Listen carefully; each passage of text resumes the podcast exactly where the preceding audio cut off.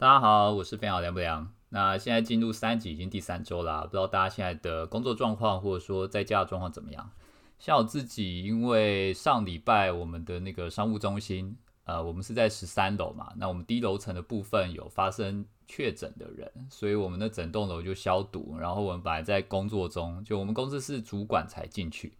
那我们这几个主管就临时被通知要离开这个商务中心，所以我从上礼拜开始就在家工作。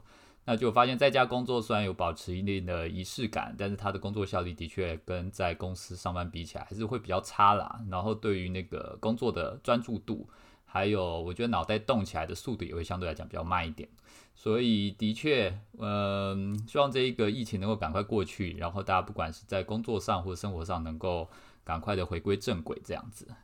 好，那疫情这个事情其实跟紧急处理一些事故，还有就是一些紧急应对有一些关系。那刚好这一拜呢，我想要讨论的两个文章，应该说两个事件都跟紧急应对事故有关，就是紧急处理一些特别的事件有关。首先第一篇是客座专栏的部分。那大家都知道，现在我的粉丝团，呃，有提供给一些算是同业朋友。那大家如果对一些事情有一些想法，或者说对一些经验有想要跟大家进行讨论或是交流的部分，我都很欢迎大家来我的粉丝团进行呃投稿。然后我会把这些投稿进行一定的修饰，然后放在我的粉丝团上面。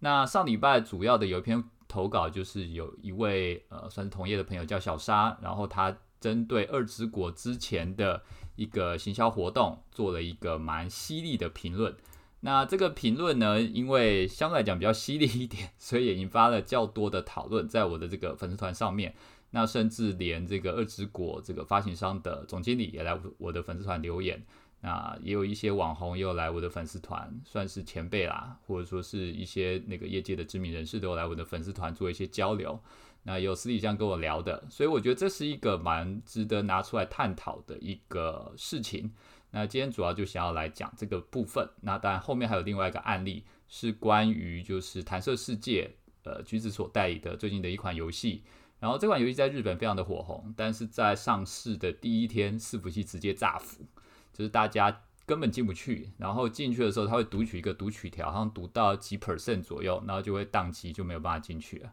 那这个伺服器宕机，其实在游戏刚上市是非常常见的，就是常常一开始因为人数过多嘛，所以游戏进不去。但弹射世界这个非常的夸张，它总共搞了大概一天半左右的时间，这个事情才处理。那这个事件的当下，我也在粉丝团发了一个文章，然后跟大家来进行一些交流，就是说，假设你是 PM，那碰到这个事件你该怎么办？所以第二篇文章我会来讨论这一个议题。好，那首先我们现在讨论第一个部分，就是关于二之国的这个部分。那简单来讲，就是二之国呢是近期非常呃，应该说是行销宣传非常广大的一款游戏，就他花了非常多的资源，然后在投广告上面。然后因为这款游戏它之前是在加 GPS 上面的一个 IP，然后这个游戏的画风呢有点像是那个宫崎骏，就是。吉古力的那个画风，就是看起来非常的优美，然后跟现在市面上大部分的游戏的画风非常的不一样。所以他在刚上市的时候，其实不管是男生还是女生，呃，应该不能说刚上市，应该说刚宣传的时候，不管是男生还是女生，都受到这个画风而吸引。像我自己其实。呃，现在已经很少会被游戏给吸引了，但看到二之国的画风，其实也蛮吸引我的。那个时候也其实蛮想要想说，诶，如果到时候正式上市了，那我要进去下载看一下这个游戏到底是在玩什么。那因为它的画风很宫崎骏嘛，所以就会想说，啊，这个游戏应该是那种天乐风的，然后你可能有点像那个豆豆龙啊，以前我们在那个看龙猫一样，诶，可能可以享受那种奇特的奇幻世界，然后它的这个诚信感应该蛮不错的。OK。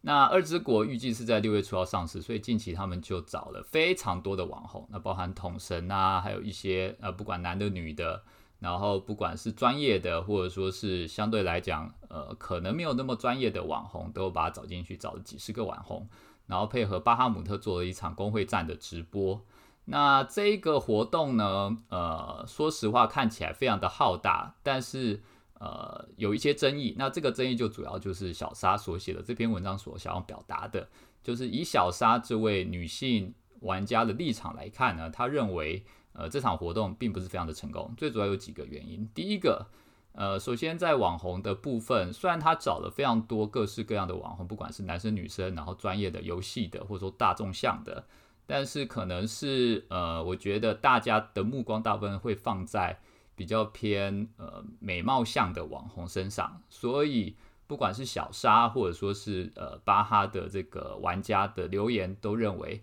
这次的活动为什么要找很多呃不太懂游戏的网红，竟然玩游戏，完全破坏了这个游戏本身的价值，或者这个游戏本身的品牌。然后这个舆论有一点一面倒，那包含小沙，或者说在巴哈的网民都有认为，就是说这些网红其实不太懂游戏这样子。那当然这个部分呢，呃后来其实有一些。朋友或者说是有一些同业也有讲到，其实这次网红的寻找非常的多面向，其实也不只是呃一些比较大众向的网红，其实一些比较专业向懂游戏的网红也有在里面。所以这个部分我们等下会讨论。但小沙的那篇文章所讲到这个议题，第一个就是网红的取向，它可能会让人家觉得它比较偏大众向，然后比较偏美女向一点。那这一点对于比较哈扣的玩家来说，呃，并不是太喜欢。那第二点就是他的这一次的呃工会战呢，其实有一点并不是展现了二之国的特色的一个呃行销活动。就二之国的特色，它主要就是吉古力的画风啊，然后就是像在看宫崎骏的动画，所以大家比较期待是那种呃世界的沉浸感，或者说它有没有一些比较特殊的剧情这样子的。那在展现工会战的这场直播里面呢，因为那个魔法或者说各种动画特效到处乱炸。其实不是很容易看到，呃，大家的操作，或者说不是很容易看到，就是关于宫崎骏动画或者说吉古力画风的这种特色，它反而比较像是一般，譬如一般中式手游，就是中国式手游的那种工会战大战的那种感觉，就是动效特效乱发，但是你其实不太知道大家在操作什么。那说实话，我认为大部分人可能因为那场。那个工会战的这个转播非常久，大概两到三个小时。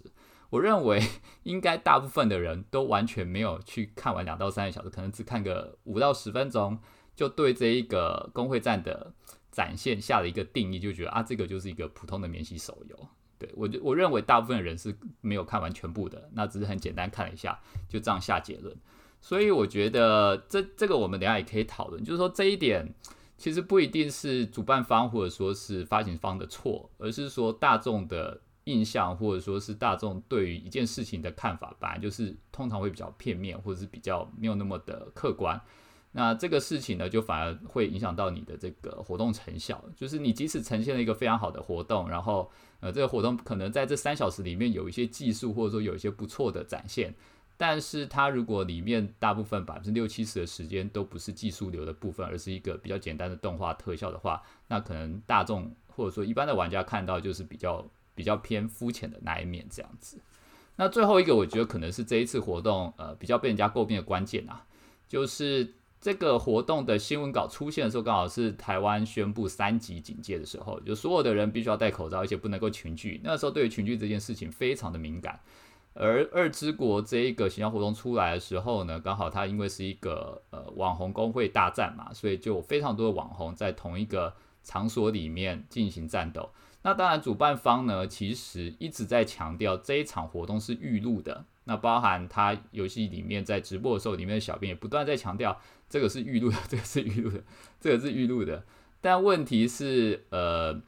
这种事情就有点像三人成虎，就只要有一个网红有有一个玩家质疑，那大部分的玩家其实也不太管你主办方在讲什么，他们就会以自己自身的理解去理解这件事情，他们就觉得你就是在群聚。然后后面你看巴哈的那个留言啊，基本上后面人可能都没有在看前面的那个影片或者说是新闻稿在讲什么，他就看到说哦前面人在说群聚，那后面就在讲群聚，所以整篇新闻稿的那个留言就会看到很多人都在讲群聚这件事情，然后整个活动就比较失焦了。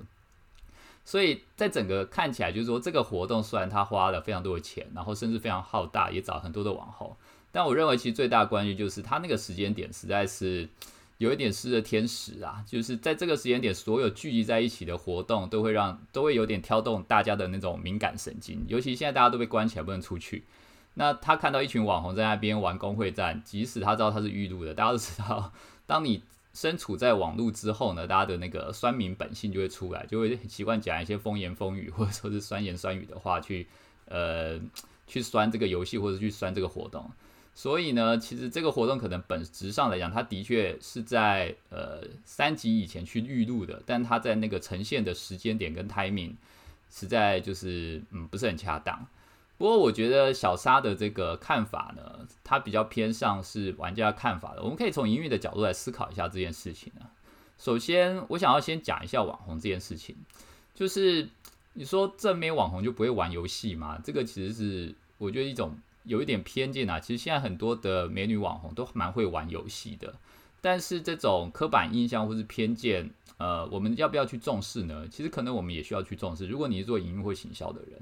就是它的确是一种刻板印象，然后它的确可能是不对的。但是如果百分之七八十的大众都有这样的刻板印象，那当你在做这个行销的时候，你可能就要考虑到大众的一个眼光。那当然可能，我我认为其实，呃，这个二之国的行销团队他们在做这个活动的时候，他们可能也有思考，就是他希望所有的这个网红里面的每个人有各自不同的取向，就是有的人他可能是针对比较哈扣的玩家，那有的人他可能是比较针对呃美女取向的玩家，有的人可能是针对比较一般向的玩家，他希望每一个网红都能够符合每一个玩家需求，最后可能每一个呃。角度的玩家，或者每一种类型玩家，在这场活动里面都能够得到他们的呃所需这样子。但实际上来跑呃实际的这个呈现下来，会变成就是说，大家只看到比较一般向或者美女网红这个部分，那相对来讲就会比较可惜啊。就是虽然他准备了各式各样的青菜萝卜牛肉，但最终大家可能看到就是只有甜点，然后忽略了有青菜萝卜牛肉这些东西。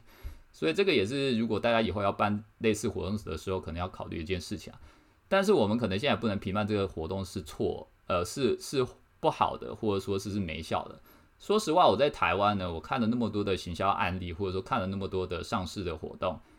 对我来讲，我认为在台湾那个坏消息就是好消息。那最大的坏消息其实是没有消息，就是你在台湾通常比较受到比较大的争论的，或者说比较多讨论的，不管是负面的还是正面的。它最终都会成为一种让人家想要去下载或想要去玩游戏的一个诱因。就台湾玩家还是比较嗯从众啦，或者喜欢看热闹。即使你这个东西真的很坏，然后大家一直在攻击，大家还是为了想要了解一下这个东西为什么大家在攻击，然后去下载。所以我反而觉得二之国这个网红的呃活动呢，虽然看起来好像负面的评价并比较多，然后好像呃收获评价也不是很好。但我认为，在总体下来，它的声势其实反而对二之国应该是有一定的帮助的，然后对它最终的上市，搞不好还是有一些比较正面的效益的。那另外，我想要其实比较想要聊，就是说，假设大家可以想一下，假设你是运营团队，然后你今天已经花了非常多的钱了，你请了那么多的网红，然后你预录了这个节目，然后等到你要正式上线的可能前几天，你要上这个节目，发现台湾进入三级。那当你碰到这件事情的时候，你要怎么处理？如果你放弃，那你可能之前找这些网红花了几百万跟巴哈谈的这个活动就直接打水漂。那如果你要硬上的话，你要考虑哪些事情？是不是说在这个活动的标题就要直接 mark 说这个是活动前预录的？然后又或者是说在呃活动的这个影片上面就要直接有一个比较明显的标注，就是说这个是活动前预录的，就是。这种东西当然大家没有经历过啦，大家都不习惯。但是，呃，毕竟这个疫情的问题可能还会纠缠大家很久，所以我觉得如果你有在听这期节目，呃，未来如果你想要办类似的活动，因为疫情我认为可能肯定是反反复复的嘛，它可能是呃我们过两个月疫情有控制住，可能又开始又有有一些状况出来，然后又有控制住，可能又有一些状况出来。那怎么样去让大众或者说让公众玩家看起来比较没有那么多争议？那可能是我们之后所有在从业呃所有的从业人在办营运或者行销活动时候要注意的一件事情。那最后一点，我觉得也可以讨论，就是说巴哈的这个玩家留言或评价，是不是真的可以作为活动成功的评判标准？其实大家都知道巴哈酸民很多啦，我早期其实在巴哈有写过文章，后我那时候写那个。那个 LTV 就是玩家生命周期的文章被泡到死啊！就是说，妈的又是一个来那个氪金，然后来推广 Fun Game 的这个帮厂商洗脑的文章，所以我非常理解就是巴哈酸民的那种本质。那就诚如我刚刚所讲的，我认为所有在台湾做行销的，呃，做游戏行销的活动呢，呃，坏消息其实就是好消息。最大的坏消息其实是没消息。你今天一个活动上去没有人讨论这件事情，其实是最恐怖的。只要有人讨论，然后即使它是不好的讨论，其实都能够引来非常大的公众目光，然后最后可能转换成市场的声势。并且变成那个转换率，然后进行下载这样子。所以我最终还是蛮看好二之国的啦。那当然，二之国本身的游戏本品质还有它画面，我认为都是在台湾游戏市场会非常具有优势的。那即使出了这个相对来讲，呃，一些小差错，或者说一个比较小的波折，但我认为这个行销活动本身对二之国，呃，也不一定是负分，可能某方面来讲也是加分，也说不定。那我们可以继续看下去就是了。OK，这是第一个部分我想要聊的，包呃关于小沙关呃所所写的这个二之国的这个相关的行销活动的评论。那第二个我想要聊的就是弹射世界，我刚刚讲的弹射世界前两天在台湾上市，那这个是 CY Game 在日本已经上市一个游戏，它是一个弹珠台的那种游戏，就是你去玩那个 Pachinko，然后它把 Pachinko 跟 RPG 结合起来，其实是一个非常有创意的一个游戏玩法。那这个游戏在台湾上市第一天就爆死，就是开服直接炸掉。那一般来讲，我们看开服炸掉，通常都是炸几个小时，就是你通常是中午十二点开服炸掉，那你可能最晚最晚我看过，可能到晚上七八点还没有把它进去的。那这个游戏比较屌，它是中午开服炸掉，然后炸到隔天下午五点才进去，等于它直接炸了二十四小时。那当时我就呃在我的粉丝团留了一个文章，就是说大家可以来讨论一下。假设你是这个 P N 的话，你要怎么做？因为我跟你讲，只要你在游戏当 P N，你一定会碰到开服炸掉这件事情。不管是开服炸掉，或者说你更新炸掉，或者说是你有任何的 bug 炸掉，你一定会碰到你必须要临时维护这件事情，这是躲不了的。因为游戏业的不可控的因素太多了，所以你要去思考一下，假设你是 PM，你碰到这种事情要怎么办？那当时有非常多的玩家提供他们各自的想法，我觉得都很不错。我大概归纳，我觉得还不错的几个点可以跟大家讨论。首先，第一个很重要是同步状况，就是你要让玩家知道你现在正在处理这件事情，而且你很努力的在处理这件事情。我觉得这个是相对来讲很重要的，就是你可能没有办法预估你什么时会时候会处理完，但是你可以每一个小时跟玩家讲说，诶，我们现在大概处理到什么状况。或者说你拍张图，或者说是大概呃，请个公司的主管出来解释一下现在的状况是什么。那我们正在准备排除什么样的困难？那我觉得让玩家知道官方正在动作这件事情是很重要的，大家对官方才会有信任感，才不会觉得说，诶，那现在官方是全部跑出去吃泡面、吃宵夜或者干什么的？那可能这个不信任感一产生，那后面他可能就会离开这个游戏了，也说不定。那第二个，其实呃，其他的游戏公司有做过，就是转移注意力来。有的游戏公司其实会办一些活动，一些比较北蓝的活动。我有看过有游戏公司办那种集气活动，就是请大家现在来集气那个祝福伺服器，请大家把你的元气分给我祝福伺服器之类的。然后那个从所有祝福伺服器的人里面抽几个，然后正式上线之后给什么奖励之类的。那反正我觉得这也不差，就是你可以转移玩家的注意力，然后让玩家不用一直把炮火集中在就是为什么一直不开服这件事情。但说实话不容易啦。那我待会会讲到一下为什么不容易。这样好，那我觉得第三个是很不错，就是基础补偿加累加补偿这件事情。所谓的基础补偿加累加补偿，就是你今天发生炸服，然后你跟玩家讲说，好，那我们可能每个人赔偿一百元宝或者一百钻石。那我后面呢？只要每维修超过两小时，或者说每维修超过半个小时，我再加多少钻石，然后一直累积到我开服的那一刹那。那我觉得这个活动还蛮好的，因为这个活动本身对于玩家来讲，他会把对开服的，呃，应该说对炸服的这个怨恨转变为转变为期待，就是他会觉得说，哎，那你炸越多，我到时候进去可以领越多。那这个我觉得是还蛮不错的一个做法。其实相对的，呃，相关的营运人员未来如果碰到相关的事项、相关的危机处理的时候，可以去呃做做看这样子。那最后一个就是有玩家是应该说有同业的朋友是建议要暂停所有的行销活动的，如果可以抽 Q 的就抽 Q，然后如果可以那个暂停的广告就先暂停广告。那关于这个我反而不同的想法，这个我等一下一起讲。好，那就我的观点，刚刚所讲的这四点，第一个要同步状况，第二个转移注意力，第三个给一个基础加累加的补偿，第四个暂停销。呃，我各自有各自不同的想法。首先，第一点同步状况我觉得很重要，不过同步状况要注意一件事情，就是你所有的同步一定会招来各自各种各样的谩骂，其实跟你转移注意力是一样的。就是我不知道大家有没有碰过炸服，我碰过炸服超级多次，我可以跟你保证，当你炸服的时候，你贴任何的公告啊，或者说丢任何讯息。你就是 被各式各样的霸凌，或者各被各式各样的酸，就是呃，基本上玩家是不会放过你的啦。然后大家生活压力都很大，所以都需要有个出口。那压力大又不能玩到你的游戏，又起来那么久，所以一定会想办法各种公干你。那你去同步状况呢？我觉得同步玩不要跟玩家太多的纠缠，因为你纠缠越多，就会被公干的越久。那第二个就是你想要做转移注意力的活动，也要有心理准备，就是会一定会有。呃，至少五成以上的玩家会觉得你在连消尾，或者觉得说啊，你不赶快修伺服器，你在那边转移什么注意力？所以不管在当下你发任何的文呢，就是如果你炸服了，你在粉丝上丢任何的讯息，你都很容易遭受二次的攻击。那这个时候有两种选择，一种是你就不发。那像怪物，呃，像那个弹射世界他们的做法就是，他大概每六七个小时，他才同步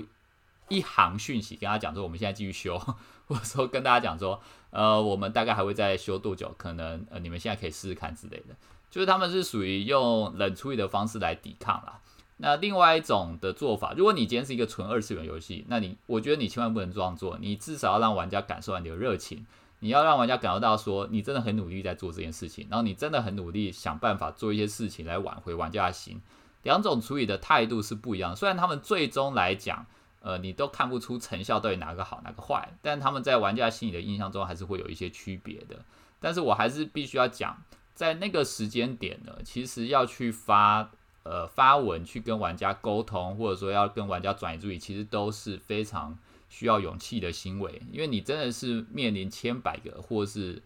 上千上万个人在同时霸凌你。啊，像我在那个时间点，呃，我碰过的经验。那个时候，你看任何的讯息，其实真的都是一种折磨。然后我以前看一些国外的文章，有些游戏人一直看玩家的抱怨讯息，是真的会看到有忧郁症的。所以你在看其他的游戏，在处理类似的状况，呃，大家会觉得啊，你怎么不好好的跟玩家沟通？玩家都已经把你骂的这么惨了，为什么不出来面对？其实出来面对是要一种很大的勇气的。然后这种勇气其实并不是很容易，所以我觉得大家也可以多体谅一下游戏从业人员呐。好，那第三点我也蛮想聊一下，就是关于基础补偿加累加补偿部分。其实这个事情呢，用大脑想很 make sense，但是如果你在当下想呢，不一定很 make sense，因为你在当下一定是处于你并不知道游戏会修到何时的状况，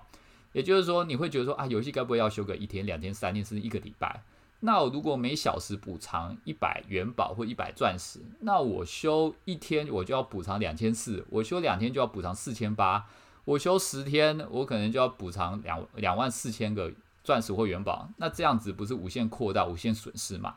所以在当下决策单位，我认为要做这样的决策其实是不容易，除非他们对于掌握事情的状况有很大的信心，或者说他们对自己的技术团队有很大的信心。但在当下你是不是炸服的时候？通常没有人对任何的情况是有信心的，因为如果你有信心，你就不会出这个活动，你就会直接跟玩家讲说，呃，我们预计在半小时或者在一小时就会维修完成。那如果说你完全没有办法预估你会维修完成，就代表你现在对状况是没有信心的。但我觉得反过来想啊，第一点就是说，嗯，其实你看那么多游戏炸服啊，像怪像弹射世界这样子炸一天的游戏真的很少。就台湾上市炸服的游戏呢，其实大部分就是顶多炸一天，真的很少超过两天、三天甚至一个礼拜的。所以如果我们有机会再碰到类似的状况，真的基础补偿加累加补偿，真的可以做下去。即即使你没有把握，你也把它做下去，因为你真的不会炸超过一天。那假设你真的炸了超过一天或一周，那你当然更要需要。用很多的努力，或者说很多的虚宝，想办法把玩家挽回，要不然玩家根本就不会来理你。你这个游戏七天都没有办法进去了，你要先想活的活下来的问题，再考虑经济平衡的问题吧。所以我觉得基础补偿加累加补偿，它是考验人性的的一件事情。那基本上，呃，如果我们现在理性去思考，它的确是一个很好的做法。那第四点，关于暂停营销这件事情，我也有一些想法啦。我们之前有炸过服，然后炸过服，那个时候想说要省钱，就把广告投放给停下来。但后来发现啊，你那个广告投投放一停下来啊，它的优化一整个被打乱，呃，一整个被打乱，它的 CPI 就直接飙上去了。就譬如说，你原本在呃炸服前，或者说在炸服当下，你每个导入成本是三美金，你可能一把它停下来，你每个导入成本就直接变六美金或者是八美金。那你炸服的损失到后来可能还不如你因为广告成本飙升而造成的损失哦。所以这个真的大家是要好好想一点，就是当你发生游戏炸服的时候，要相信你的技术团队，要相信你的原厂，就通常真的不会处理超过一天呐，最差最差真的大概就是一天。然后不要想说这个事情会无限的轮回下去，不用，你就想大概一天，然后你要怎么样做补偿，然后真的行销或者说广告投放，你就一天忍住，因为你停下来，可能对你后面的这个行销的节奏安排可能会是影响最大的。所以我觉得这一个是呃大家可以去思考的部分。那今天两个部分其实都跟紧急处理有关啊。那我们刚刚讲一个是就是说二之国，你碰到像疫情这样的状况，你现在原本。排了一个工会战，有几十个人在那边群聚，然后几十个人在那边大战。虽然你是预录的，但是当大众有这个疑惑的时候，你还要不要去做？我觉得其实这很考验营运团队，或者说在当下那个主事者，每一个决定其实都没有你想中的这么容易。那关于第二点，就是说，当你像弹射事件一样，你炸服炸服的时候，你要怎么去沟通？你真的有勇气可以去？呃，面对所有千百个玩家的霸凌吗，去面对所有的玩家的炮轰吗，其实这一点是没有想象中这么容易的。那如果你觉得你可以的话，那要怎么样去转移玩家注意力？你有没有办法忍住你的损失，或者说对损失的害怕，然后去做基础补偿加累加补偿呢？那我觉得这些都可以大家是去好好的思考的。就是这些事情当没有发生在你身上的时候，你就会觉得很简单；但是当你发生在自己身上的时候，你就要去思考。呃，这些事情有没有办法去做？就你要去思考，当年你看到人家的状况的时候，你是怎么思考的，而不要说，实际上当你发生的时候，你就换了一个脑袋。好，以上就是我们今天的 podcast。那如果你对今天的内容有什么想法或是意见的，都欢迎来我的粉丝团进行沟通。那今天就先这样啦，谢谢大家，谢谢，拜拜。